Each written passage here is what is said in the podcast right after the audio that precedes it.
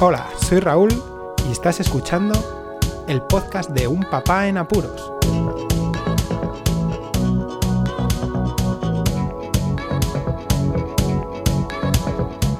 Hola, pues escuchas, bienvenidos a un nuevo episodio del podcast de Un Papá en Apuros.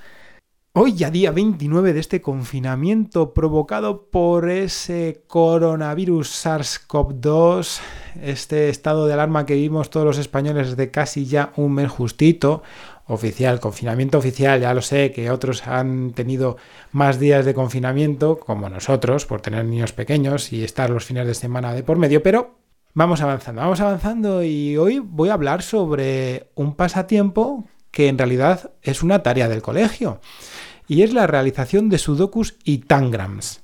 Lo de tangrams es una palabra pues como que a lo mejor a muchos no les suena, a mí me chocó en un principio, no, no recordaba qué era hasta que no lo vi y dije, ah, vale, y ya vino a la cabeza que sí que había escuchado alguna que otra vez un tangram, pero no sonaba, no me sonaba a lo que era en un principio, no sabría decir qué es un tangram si me lo preguntan sin verlo. Bueno, fijaos, os voy a contar un poquito más sobre el tema de lo que es un Tangram. Y es un juego en realidad chino, muy antiguo, pero que muy antiguo, y que su objetivo es formar siluetas de figuras con las siete piezas dadas sin solaparlas. Las siete piezas que se llaman tans son cinco triángulos, un cuadrado y un paralelogramo o romboide.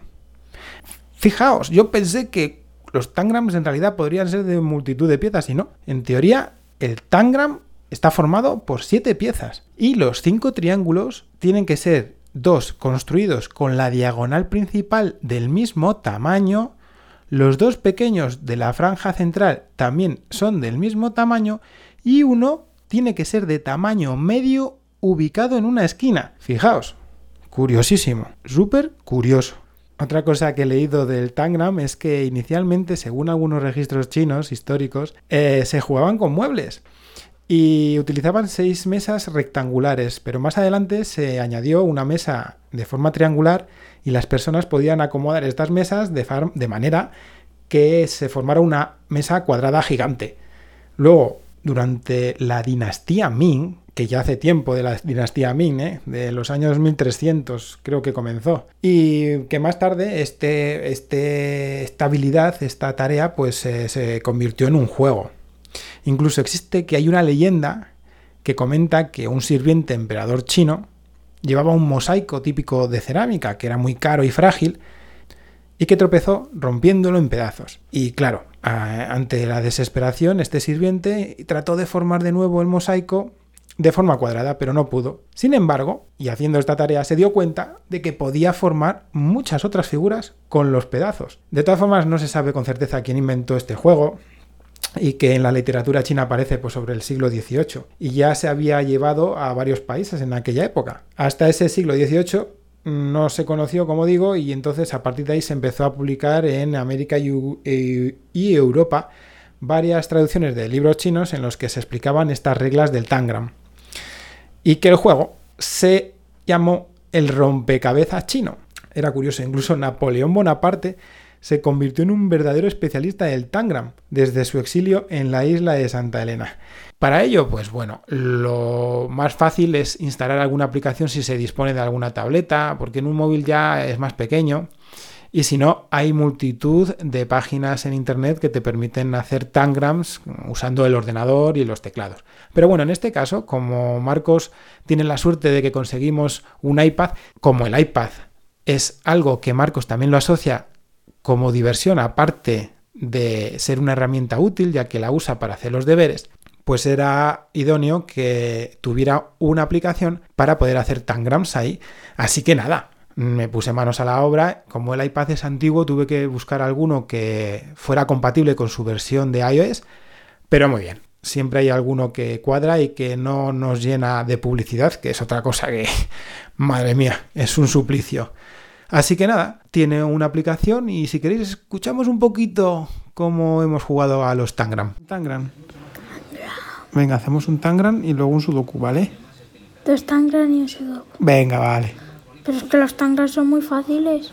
Bueno, pero hacemos, hacemos tres Tangram y un sudoku. Eh, Escoge. Voy. Hacemos uno de Uno, uno medio, uno avanzado y uno difícil. ¿Has hecho todos entonces? de todo tipo. De todo tipo. Bueno, pues hacemos uno de bloques. ¡Pling! Uno. Hacemos aquí. Vale. No sé cuál es el más difícil. Bueno, le bajo el todo. Damos una de formas. Vale. Venga. A ver cuánto tiempo tardas. Dios. Tú estás, estás flipando, ¿eh? ¿Por? Yo creo que ya lo habías hecho, ¿no? No. Son cada vez nuevos. ¿Son nuevos? Oh, ya se te dan bien. El que tú quieras. ¿Cuál? Clásico. Clásico. Después de un ratito, la verdad es que a Marcos le gusta muchísimo más jugar a los Tangram que hacer sudokus, porque son más sencillos, la aplicación también tiene distintos niveles y vea- va viendo él muy rápido que va avanzando, que va mejorando, que sube de niveles y en fin, que está bien. Lo único que sí que es verdad que aún, aún siendo poco invasiva en la publicidad, tiene bastante publicidad.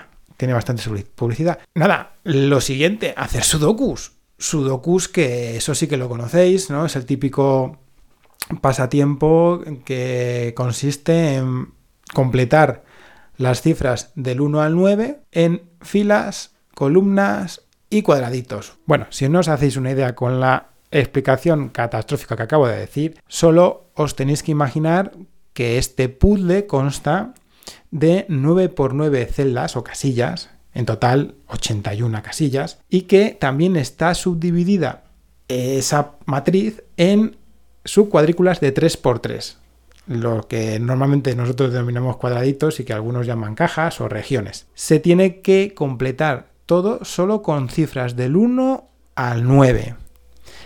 Y tenemos la pista siempre de que hay algunos números ya dispuestos al- a lo largo y ancho de todo el sudoku. ¿Qué pasa? Que lo curioso es que según el matemático Gary Maguire, se ha demostrado que no es posible completar un sudoku si no hay un mínimo de 17 cifras de pista al principio. O sea, que tiene que haber 17 numeritos puestos para que un sudoku verdaderamente se pueda realizar. La verdad es que nunca he comprobado, nunca he contado la cantidad de números que hay en todos los sudokus, incluso en los más difíciles. Pero bueno, ahí está el tema. Bueno, por curiosidad, sí, Sudoku proviene del japonés y es que se inventó a finales de la década de 1970, pero adquirió la máxima popularidad o empezó a arrancar en la década de los 80, más o menos en 1984. Eso sí, internacionalmente, fijaos, ¿eh?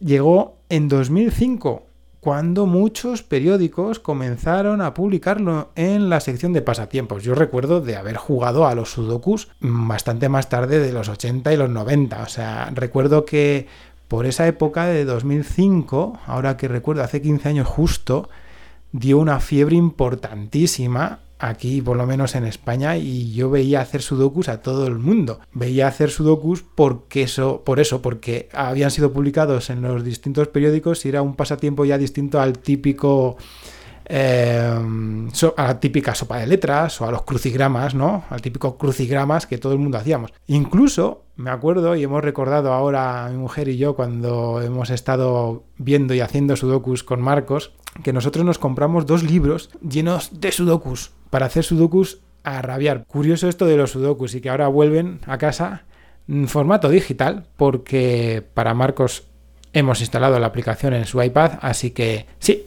vamos haciendo sudoku. Vamos a, vamos a escuchar un poco a ver cómo hacemos sudokus, en este caso Marcos y yo. Oh, está mejor. El que tú veas. Genial. Te gusta porque es la señal de que has acertado. ¿Por qué hablar bajito? Yo que sé porque están los hermanos. Pero puedes hablar normal, no Ah, hablando, vale. no hablar alto, pero hablar normal puedes. Vale. Venga.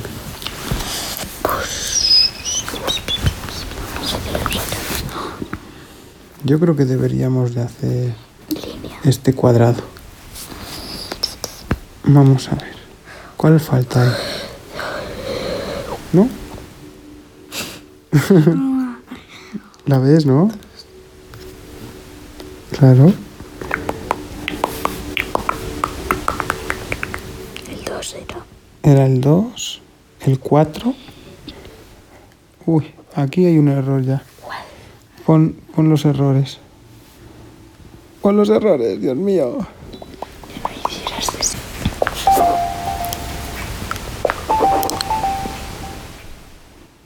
Ay, Dios mío, que ya vas a acabar. ¿Te queda una? Hago los honores. Venga, dale. Oh, 32 minutos. Venga. Bueno, como veis, más o menos tardamos pues, unos 25 minutos, media hora en hacer un sudoku de un nivel más o menos fácil, pero claro, la historia está en que haga él las máximas casillas posibles, que yo no esté más que por si veo que comete algún error, que es algo garrafal o que luego él no se va a dar cuenta a la hora de, de poder solucionar el sudoku completo, de estar ahí y decir, mira Marcos, vamos tal, o que a lo mejor se, se ve un poco mmm, atrapado eh, agobiado, ese agobio que te entra cuando haces un sudoku y no eres capaz de resolverlo porque te has cerrado, ¿no? Te has encerrado tú solo en no hallar la solución y bueno, mmm, eso es lo peor que tiene hacer sudokus. Así que estoy ahí para animarle y, y darle un pasito más, ayudarle un poco y que sea capaz de hacer el sudoku para que vaya avanzando. Vamos mejorando los tiempos, cada, cada vez hace él más casillas, yo no le tengo que decir tanto, él va viendo los truquillos, la aplicación que tiene Marcos, por ejemplo, para el iPad es curiosa porque aparte de, de poder ver los errores, puedes añadir perfiles. Hay tres perfiles, entonces si queremos en el mismo iPad podemos estar jugando tres personas distintas y tener nuestras puntuaciones.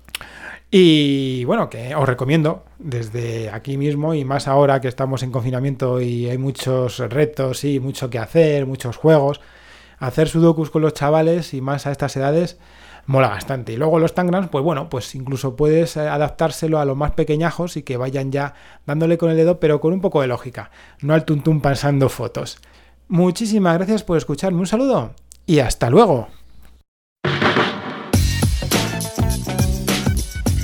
Podéis contactar con un papá en apuros mediante el correo electrónico abierto las 24 horas del día, unpapaenapuros@rauldelapuente.com. También podéis seguir las cuentas de Twitter y Facebook oficiales, arroba un papá en apuros. Estamos en todas las plataformas de podcasting y para que incluyáis el programa en vuestro gestor de podcast favorito podéis utilizar la dirección corta bit.ly barra. Para que no os preocupéis, toda la información sobre el podcast se encuentra en unpapanapuros.rauldelapuente.com y también en las notas de cada episodio. Por cierto, no os olvidéis de dejar una reseña en iTunes, dar un me gusta en iBox y compartir cada episodio en las redes sociales. Así nuestro podcast será más visible y llegará a más gente. Muchas gracias, Poz Escuchas.